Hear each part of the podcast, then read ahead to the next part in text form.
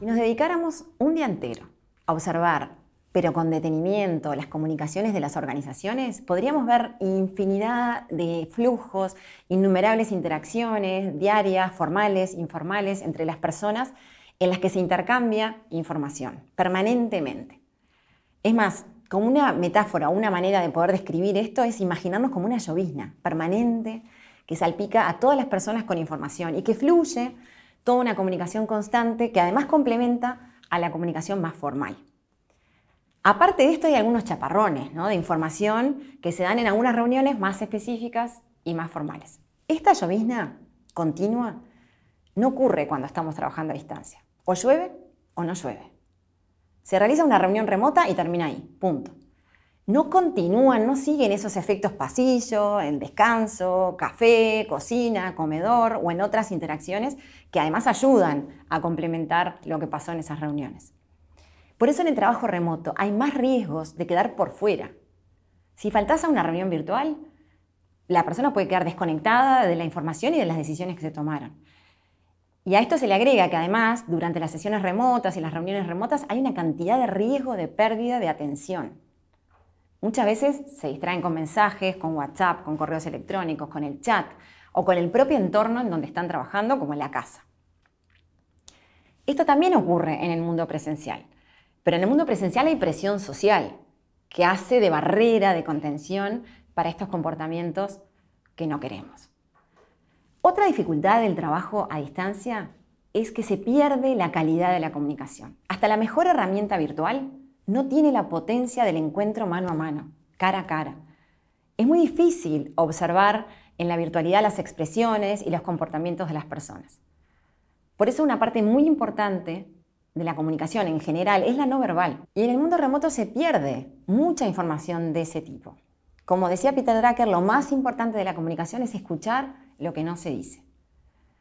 Acá van algunos consejos para una mejor comunicación. Cuando trabajamos en forma remota, es necesario utilizar bien las diferentes herramientas. Por ejemplo, deberíamos tratar de comunicarnos más de manera como asincrónica, esos mensajes que no tienen que ser respondidos en forma inmediata, como un correo electrónico, un mensaje de voz o de texto, y al mismo tiempo saber en qué momentos es, eh, es, mejor utilizar esas herramientas más del momento, más sincrónicas, cuando las personas tienen intercambios inmediatos, como el chat, la llamada o la videoconferencia.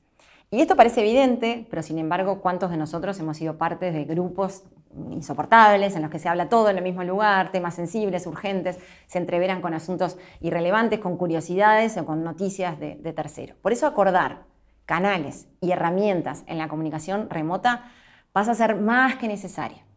En todas las comunicaciones, pero más aún en las remotas, además la claridad y la brevedad es fundamental, porque ayudan a eliminar como esos ruidos, esas interferencias. ¿no? Como decía Eugenio Dors, entre dos explicaciones elegí la más clara, entre dos formas la más sencilla y entre dos expresiones la más breve.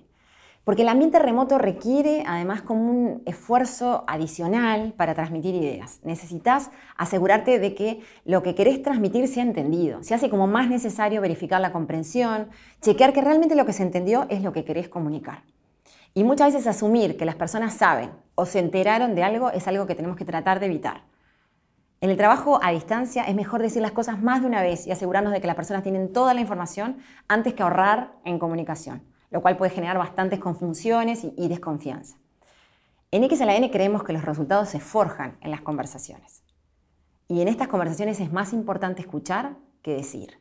Y escuchar de verdad implica poner mucha atención. Y eso consume mucha energía. Aprender a escuchar, no solo oír, es clave cuando estamos distanciados.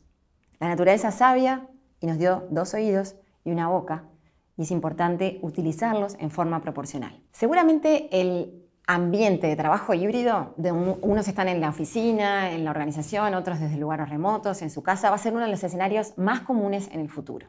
Y por lo tanto, los equipos y las personas tienen que definir cómo van a trabajar en este escenario. En el mundo presencial, por supuesto que definir y llegar a acuerdos sobre reglas de comunicaciones es importante. Y muchas veces se asume que las reglas de funcionamiento del mundo remoto o híbrido deberían ser las mismas que las del mundo presencial. Pero esto no necesariamente es así. El mundo remoto o híbrido impone nuevos y más complejos desafíos.